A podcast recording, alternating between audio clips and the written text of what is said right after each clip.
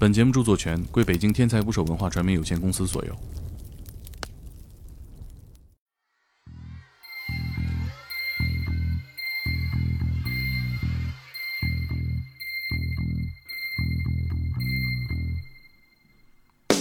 大家好，我是猛哥。今天的故事来源于上个月的一条热搜：知名艺考培训机构的创始人杜老师被抓了，理由是涉嫌诱奸未成年人。在他被抓之前，很多曾经的艺考生都实名举报他在培训机构里骚扰女生。二零一九年，金子也在这家艺考培训机构学习，他的朋友正是其中一位实名举报的女生。金子说，杜老师上课的时候给学编导的学生布置作文，让大家大胆的描写性爱，并说无性爱不艺术。发展到后来，杜老师甚至直接对女生说。我知道你还是一个处女，能不能把衣服脱了，让我欣赏十分钟？到底还有多少受害者，现在还不清楚。以下是金子的口述。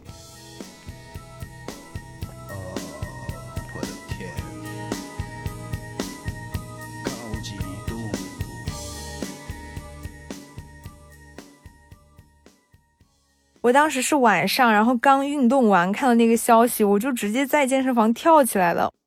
标题就是二十一个房思琪血泪控诉。后来我在网上看到新闻，就是这个杜姓老师被抓走调查了。我就是非常大声的跟我周围的人分享，我说我就知道他总有一天会被抓起来的。这个老师就是我曾经的老师，他曾经也教过我。也带我们出国进行过一些培训，我们有很长的一段师师生关系的相处吧。我最后一次跟他见面应该是在北京的时候，他摸了一下我的头，他说：“你现在这样挺不错的。”就是他可能就是说我当时的就是距离他第一次跟我见面是变得好看一些了。我的经历是二零一九到二零二零年。呃，我所就读那个高中，它虽然是一所省重点，但是我并不能保证我可以考上我理想的大学，就是因为我本身是一个非常完美主义的人，就是我希望我能考的大学一定是非常顶尖的九八五，所以我就思前想去吧，我觉得可以尝试一下艺考这一条路，而且因为我的爸爸他是老师嘛，所以他觉得我在写东西和讲东西方面会有一些天赋。呃，我当时选择艺考之后，我就瞄准了，就只想去北电、中戏这几个学校，所以我就到网上去搜，就了解到了北京有这么一个机构，叫他的艺考成绩真的太太漂亮了吧？就是他基本上十个学生里有六六个、七个都考进了北电、中戏，所以嗯，这份成绩单当时对我们来说诱惑太大了。所以我就会觉得，嗯，我去了之后，至少有很大一部分的可能，我是能够考上，通过艺考这样一个途径去进入到另外一个领域的最顶尖的大学。我当时主要的想考的方向是戏剧影视文学。我当时觉得，如果我能考上，那么首先我一定会有一个很漂亮的学历。那在这个学历的加持下，我可能会成为一个很好的编剧，在未来。我们当时的班主任跟我关系比较好，在我去集训之前都来劝过我，但是当时我的就是心意已决吧，大家都劝不动我。我爸爸妈妈压力特别大。我当时去北京集训是，呃，我爸爸妈妈并不支持，因为他们觉得以我的文化成绩，我可以去一个很不错的学校。但是因为我当时跟我爸爸说，我说，呃。如果你让我读书，我一定会读得很不开心。所以我的爸爸就觉得，那他不如支持我去干我喜欢的事情。这个机构呢，它的教学模式是类似于有点小班制的那种，所以我的爸爸妈妈觉得，就这种形式可能会更加负责任，所以最后还是选了。而且我们当时是，就是除了嗯签普通的顾问之外，可以签那种协议班，就是没有考上就退一半钱的那种。签我们的创始人是四十万。我当时是第一次参加了一个，他们叫甄别班，甄别班就是交两万块钱学二十天，然后这段时间呢就是。这两万块钱只是学费，然后你的住宿费，包括一些是就嗯吃饭的钱，都是需要需要你自理的。二十天的班上完之后，会有一个考试，在这个考试考到前两名的人，就可以只交两万块钱进入他们的叫元年组，就是未来所有的课程都可以免费上。然后如果没有考到前两名的话，就要交十万块钱。然后当时我是没有考到，所以我就交了十万。我后面大概参加了他们六七个班吧，一期的学费是九千八。嗯，陆陆续续后来出国，包括住宿这一些，应该花了有二十多万吧。其实，在我去之前，我已经就是 偶然。间加到了出来的一些学姐学长的微信，他们有告诉我说这个机构它会存在一些歧视，或者说他们会更加的照顾那些嗯专业特别特别好的学生。但其实我当时是完全听不进去他们给我说这些的状态，因为比起当时他给我那些劝告，或者说希望能够警醒我，我更觉得就是那样那个成绩单实在是太诱惑我了。就是我当时甚至觉得，就是哪怕嗯我在这个地方过得很不好，只要我能考上，我也愿意去承受这一切。呃，他们会有一个那种咨询师，就是一对一的负责你的这个。嗯，整个艺考，然后刚去的时候就是我的咨询师接待的我，然后当时我印象很深的就是他给了我很厚一本册子，就是包括他们从一零年之后，嗯，考上四大名校的那些学生的名字。现在看过来，其实就是他想给我制造一种幻想嘛，就是他们这个机构很厉害，让我觉得我也能考上。他给我看完这些册子，然后。呃，对我进行了一番就是鼓励，然后说我的条件还不错了之后呢，马上又开始说，呃，我还有哪里不行，我还有哪里不行，我还有哪里不行。他就说我的成绩还不错，然后说我的嗯家庭也还不还不错，但是嗯后来又会说你成绩很好，但我们这里有更多比你更好的人，我们这里比你有钱的爸爸妈妈多了去了。我们这里比你爸爸妈妈学历高的人也多了去了。第一次面试的时候，嗯，他要我做一个自我介绍，然后我就大概介绍了一下，因为我爸爸是大学老师嘛，他们就会说，那你这个人没有什么值得挖掘的点，你的成绩一般，长得一般，专业一般，只有你的家庭还还行，你可以多谈一点你爸爸。然后他说你要稍微夸张一点，把你们家说的再好一点。可能你妈妈只是一个普通的公务员，他会让你把你妈妈说成他是可能是一个局长，他甚至可能是一个市长。他说，如果这样的话，你在考学的时候，老师就会觉得你这个人不错，至少你以后在从事艺术方面的话，你们家里会有一个支撑。所以呢，我就会觉得，嗯，他的评价很客观，他不仅说了我哪里好，也说了我哪里不好。其实现在想想，其实就是 PUA。有一个同学，北电的那个赵，他当时在我们那一届，他是属于比较优秀的一个人了，因为他是高中读的是人大附中，然后他在来我们机构之前，已经已经独立拍过很多片子，得过很多奖了，各方面没有什么可以挑剔的。他以别人的名义去找，嗯，一百来个人寄了那个，嗯，苹果那个账号，然后用那个账号去翻看他们的。就是一些私密的照片被我抓进去了，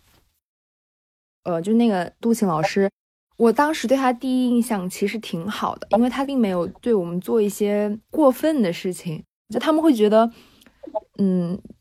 九八五的那些学生都是书呆子，他们都很蠢，他们都只会读书。他会跟我们说，你们现在所看到的东西，就可能只是这个世界想让你们看到的东西。有很多很黑暗、很恶心的东西，你们没有发现。那你们学艺术，你们就是要发现这个东西。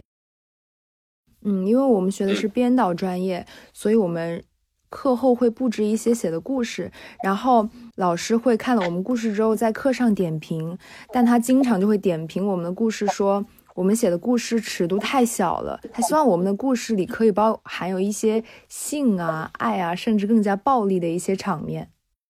就是我们可能写故事，因为我们大家都是高中生，可能写爱情故事就比较纯情嘛，大家谁都不会往性爱那个方向写。他可能就会举例，他说：“你这个写的没有一丝趣味，只会卿卿我我。你应该写到他是如何跟这个女生发生的关系，那个发生关系的过程，你要把它仔细的描述出来，你要让人看了有画面感，或者说他会说，呃，你们这段关系太平常了，你应该要写四十岁的大叔和十岁的少女谈恋爱。这个就是我们老师当时一句名言：“无性爱不艺术。”他就是说，嗯，可能有时候国外会有一些电影，类似于什么狗镇啊那种，他可能就相对而言拍的比较露骨一点嘛，他会觉得，呃，真正一些好的电影是经常会有这些性爱的。呃，我们当时一个班大概有二十个人，我们当时不会有任何一个人觉得这个故事奇怪。我觉得可能就是，嗯，在长期的那种洗脑之下吧，就觉得如果我写的故事尺度不够大，我可能真的就考不上北电中戏。后面是布置了一篇，呃，故事叫《情色日记》。他就说，你可能没有这样的经历，但是你应该去挖掘你就是内心深处那种对于性的欲望，对于性的渴望。我有个同学，他写的就是他跟我说，他他至今去看他现在写的那个故事，他都觉得特别羞耻。但是这一篇故事是他呃完全接受到了这个老师的夸奖，老师说写的特别好，因为他把。两性之间就是当两个人在发生关系的那种画面，就是描述的特别的生动，其实就是像，对，就小黄文。正常来说我是不能接受的，但还是就是可能，还是就是会受到那种影响吧。觉得我不写的话，我可能就考不上。在培训班那种情况下，包括各种老师对我的洗脑，我会觉得。如我跟我培训班以外的同学，跟我学校同学聊的这些事情，他们如果不理解，是因为他们的思想还没有达到我的境界，就是完全觉得我是一个非常棒的人。我现在已经看透了这个世界。可能大家当时都是在那种，在那种熏陶之下，每个人都觉得自己是一个未来的那种艺术大师，可能类似于那种伯格曼啊那种一生致力于电影事业的大师。我们当时在呃国内会有一些集训营，呃机构会带我们出国去进行一些学习，然后我当时去了韩国和英国，机票包括衣食住行都是需要我们自己负担。我当时去韩国是参加一个集训的营，叫制片营，就把我们带到韩国去，说让我们去感受一下那边的文化。其实当时我的爸爸妈妈是很反对的，但是我觉得。这个机构它就是抓住了大多数学生的心理吧，就本身去的人条件也还不，家里面条件都不错，然后他本身选择让我们去国外去上课，其实就是满足了学生想要出去的那种欲望，有点类似于拿我们和我们的家庭做斗争嘛，就是我们其实已经跟机构一条心了，就算爸爸妈妈不同意也没有办法，就是毕竟小孩出门在外，还是得想想尽一切办法去支持他们。可以说，嗯，韩国包括后面的英国的这个营，我们除了学习，什么事都干遍了。他给我们请了一个就是，呃，中戏制片呃专业的一个学生来给我们上课，嗯，就在我们的民宿里面上课。上课内容可能就是讲一些，嗯，包括宣发呀，然后电影的制作啊这些东西。基本上没有人听课吧，因为老师也就是因为老师平常就跟我们一块玩，白天就一起出去逛街，然后晚上上两个小时的课，就可能他也照着 PPT 念一下，然后我们也就随便听一下。他当时老师跟我们说，他说，嗯，制片这个专业其实就是面子工程，你必须要穿的漂亮，穿的贵。然后就这个老师当时在韩国的时候，因为我真的记得太清楚了，就是呃，我们当时是说让那个老师带我们去挑衣服。然后就是说第二天去嘛，然后前一天晚上那个老师就在，呃，就那个杜老师就在我们班就在说，他说，他说去挑衣服要挑什么样的，可能要挑适合你肤色的，适合你身材的，然后就把我单独拿出来了，他就说像你这种胖的就不能穿长条纹，他当时是有把我从座位上扯出来的，因为当时我也觉得很尴尬，我觉得这种事情我本身接受这样的评价就已经让我很难过了。我当时可能一百二十多斤吧，我一米七，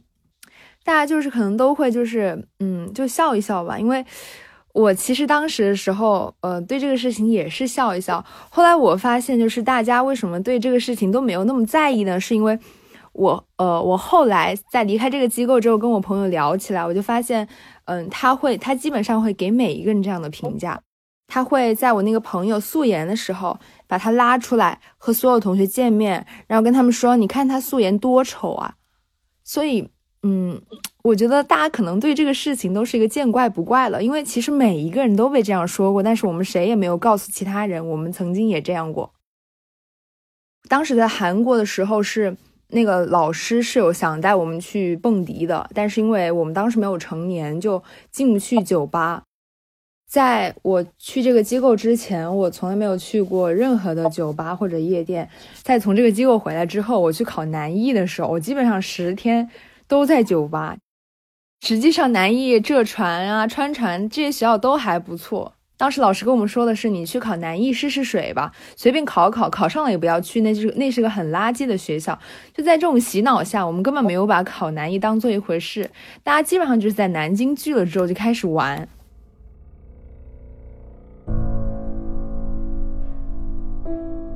嗯，对于他的了解，我是后来进入韩国这个营了之后，我才开始慢慢从别人嘴里面了解到他会有一些，就会对学生动手动脚。我的顾问就是因为他刚刚考上，就是当时他是北电大一的新生嘛，可能我们年龄比较相近，他就跟我讲了很多这个机构不太好的东西，就说这个老师就是他会对一些他喜欢的学生就是。嗯，他想要和他们发生关系，或者是做一些比较恶心的行为，他就提醒我离他稍微远一点点。后来这件事情曝光之后，我的顾问老师他也有跟我说，他说，嗯，在当时那种情况下，我我没有办法做别的事情，因为我需要靠这个谋生，所以我只能尽我的努力去保护我签下来的每一个学生啊。他们最后有被那个老师嘛，集体就是俗称说他们是都是高手，就能冲刺名校的强势专业的那种，就把他们带到泰国去了。就是我的那个顾问老师，他就跟我说，他私底下跟我说，他说你不要去了，泰国可以说是这个老师的一个老巢了，就是他那边有房，然后带他们去那边集训。然后当时是我没有去，我和我朋友他们去考南艺了。那天晚上，我朋友就给我打了个电话，我没有接到。他还给我发救命救命，然后我是第二天早上才发现，然后后来他第二天给我打了个电话，他说昨天晚上他被那个老师强行带到了家里，然后那个老师对他说：“我知道你还是一个处女，你能不能把你衣服脱了让我欣赏十分钟？”但我朋友他跑掉了，就他在那种情况下给我打的求救电话，这个事情已经曝光了，就是曝光了之后，那个实名举报人里就有他，他把这个事情已经写下来了。我当时我也没有办法说什么，因为我觉得，嗯，我只能跟他说，等你考完了之后，当我们未来都不再受他限制的时候，我们可以把这个事情说出来。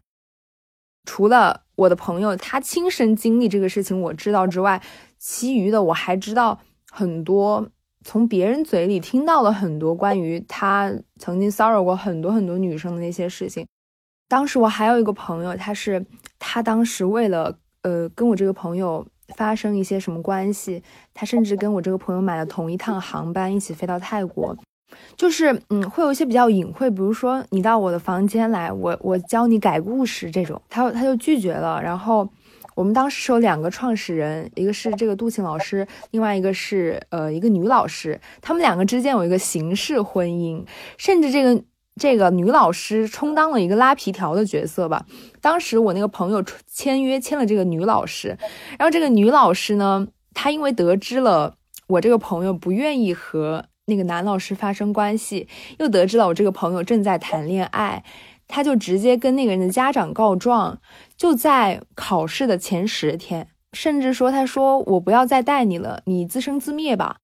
也是后来才知道，就是被。这个机构压榨的不仅仅是我们学生，就是我老师在这个机构也会被压榨，甚至有一些也是受害者。那个老师他甚至对我这个顾问说：“他说，他说你们三个一块儿出去玩吗？你们三个三 P。”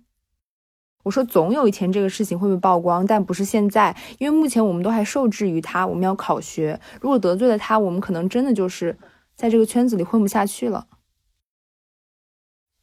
他去了泰国之后，然后后面我们就是疫情了嘛，然后就嗯，基本上是只有线上的一些指导，然后后面我就跟这个老师没有过太多的联系了。就是他那一年，就我们当时因为疫情，然后取消了校考之后呢，他就改成了直接用文化课录取，就是等于说艺考这个东西不存在了，就是全中国所有的考生都可以去报这几所学校，然后让我们瞬间就觉得没有希望了，因为全中国的考生这么多，等于说北电中戏这些学校就变成了一个普普通通的一本。就我当时是考的中戏的一个专业，然后考了就是没有过，然后没有过之后，我后面就是想要放弃了，就是不准备考今年的高考。我想就是，哎，可能高考随便考一考，我再去复读就是了。我当时就是嗯，精神状态不好，然后就开始长胖嘛，就开始以吃作为一个发泄的出口。就是高考完了之后，就发现。脸上就胖的特别多，就脸上尤其脸上长了特别多的肉，就是因为长胖这个事情，我开始慢慢的不会去主动去接受一些新的事物，因为我觉得就是瘦和美才是被爱的前提，所以我就会嗯慢慢的变得比较自卑了吧。后来持续发胖，就让我整个人就是心情就陷得极端的低沉。后来呢，就因为减肥、减肥、减肥，然后身体也出现了很大的问题。我也有去看过心理医生，我也会吃一些稳定情绪的药物，帮助我稳定自己的情绪。呃，在填报高考志愿的时候，我选了一个二本学校的法学专业。呃，第一是因为我本身比较喜欢背书，所以我觉得法律专业会很适合我。然后第二是因为当我在艺考机构了解到了那么多，嗯，女生可能会遭到一些骚扰或者是猥亵的时候，我就希望我以后能在法律上做出一些能够实质帮助到女生的事情。就是目前我已经大三了，然后我学了很多学校的刑法、民法。如果，嗯，在听到这一期节目之后，有女生在职场或者是在学校遭到的跟你比你力量要高的人他的骚扰的话，就第一时间一定要保留好证据，就是不要因为害怕羞于启齿就把不把它说出来，一定要认识到应该受到惩罚的是那个。欺负你的人，而不是你自己。你自己没有任何的问题。不管在什么样的环境之下，都不要不认可自己，不要觉得自己比别人差。因为如果一旦出现这样的想法，就特别容易被周围的环境、周围的人 PUA。我觉得当时就是，嗯，我。我跟我朋友去讲这个事情，我鼓励他把这个事情说出来的时候，因为我说，当你愿意把这个事情讲出来的时候，等于说就是这一块地带可能就被你扒开了一个口子。这是上个月，就是这个杜姓老师被抓走调查了，我们当时都是非常激动。我当时是中间有一个故事写的是我朋友。看到这一篇新闻的时候，我倒没有那么激动，是因为他得到了大众的一些反响之后，我才开始激动。而且当时我的朋友圈里基本上都是就是被刷屏了，就全都是他被抓了。也因为这个事情，我们后来建了一个五六百人的大群，然后群里就全都是从零六届开始的学生。你敢站出来，未来就有更多的人站出来。那，嗯。有更多的像他一样曾经欺负过女生的人也会被抓出来。呃，我前段时间也跟我爸爸聊了很多，我说我可能未来会成为一个类似于公益律师这样的一个角色吧，就是我希望我养活我自己，然后我可以去帮更多的人。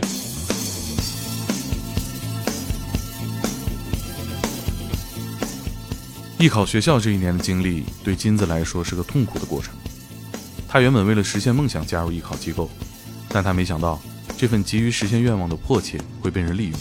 对方借助老师和从业多年的业内者身份，对他们进行了一场自上而下、精心设置的围猎。时至今日呢，我在网上搜到的事件后续，还只是这位杜老师受到刑拘。如果不能找到更多证据，有可能很快就会被放出来。有的女孩还在担心，说这些经历会不会被老师报复，影响她们继续从事影视行业。还有女孩一直被愧疚折磨，如果早点站出来，是不是就能让另一些女孩少受伤害？金子选择说出这段经历，并不是为了博人眼球或者蹭热度，她希望这样的讲述能给更多女孩站出来的勇气。